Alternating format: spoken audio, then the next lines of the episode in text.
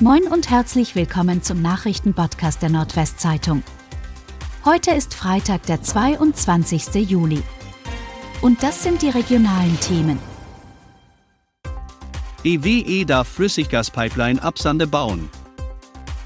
Die Bundesnetzagentur hat entschieden, dass EWE eine 70 Kilometer Flüssiggaspipeline bauen darf. Der Oldenburger Energieversorger wird daher im Raum Sande, Friesland, an die Leitung der OGE anschließen und eine neue Leitung zum Speicherstandort Nittermoor bauen.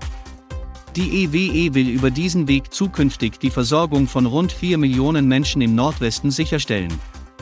2023 sollen die Arbeiten starten. Erster Fall von Affenpocken in Oldenburg nachgewiesen. In Oldenburg gibt es den ersten bestätigten Fall von Affenpocken. Ein PCR-Test habe die Infektion des 58-Jährigen am Donnerstag bestätigt, so die Stadt Oldenburg. Der Mann verspüre nur leichte Symptome, sei nicht stationär behandlungsbedürftig und befinde sich auf Anordnung des Gesundheitsamtes in häuslicher Isolation. Möglicherweise habe er sich in Spanien mit dem Virus infiziert. Nach Empfehlung des Robert Koch Instituts beträgt die Isolationszeit drei Wochen. Enge Kontaktpersonen des Mannes werden derzeit vom Gesundheitsamt ermittelt.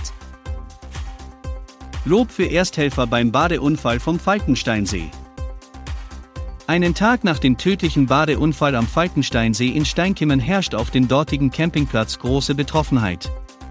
Gleichzeitig gab es großes Lob für die zahlreichen Ersthelfer vor Ort. Diese kamen einem 72-jährigen Mann am Mittwochnachmittag zur Hilfe. Zwei Mädchen sprangen sofort ins Wasser, als sie den plötzlich untergehenden Mann bemerkten. Auch ein Mitarbeiter des Campingplatzes sowie viele weitere Helfer stürzten sich in den See. Alle Versuche waren jedoch vergebens. Taucher der Feuerwehr Oldenburg bargen schließlich den leblosen Körper des Mannes, die Fundstelle lag rund 10 Meter vom Ufer entfernt. Tierheim Sedelsberg sucht für acht Welpen und ihre Mutter ein Zuhause.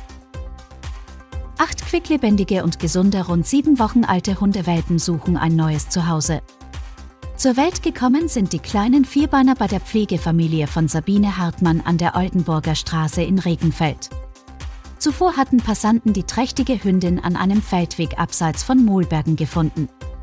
Das Tierheim Sedelsberg hatte die herrenlose, trächtige Hündin zunächst aufgenommen und dann bei der Pflegestelle in Regenfeld untergebracht. Klaus Bündinghalle in Sande wird zur Flüchtlingsunterkunft. Wegen der Zuweisung von 60 Flüchtlingen aus der Ukraine wird die erst vor kurzem sanierte Klaus Bünding Sporthalle in Sande nun als vorübergehende Unterkunft hergerichtet. Der TUS Sande muss daher als Hauptnutzer der Halle ausziehen. Das Dorfgemeinschaftshaus sei als Unterkunft über einen längeren Zeitraum nicht geeignet, auch wegen der nicht vorhandenen Duschen, so die Stadt. Der Gemeindesportbund sieht dies anders. Aktuell wird darüber diskutiert, ob der Verein im DGH seine Sportkurse abhält.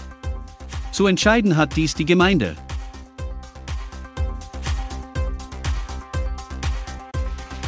Und das waren die regionalen Themen des Tages. Bis Montag.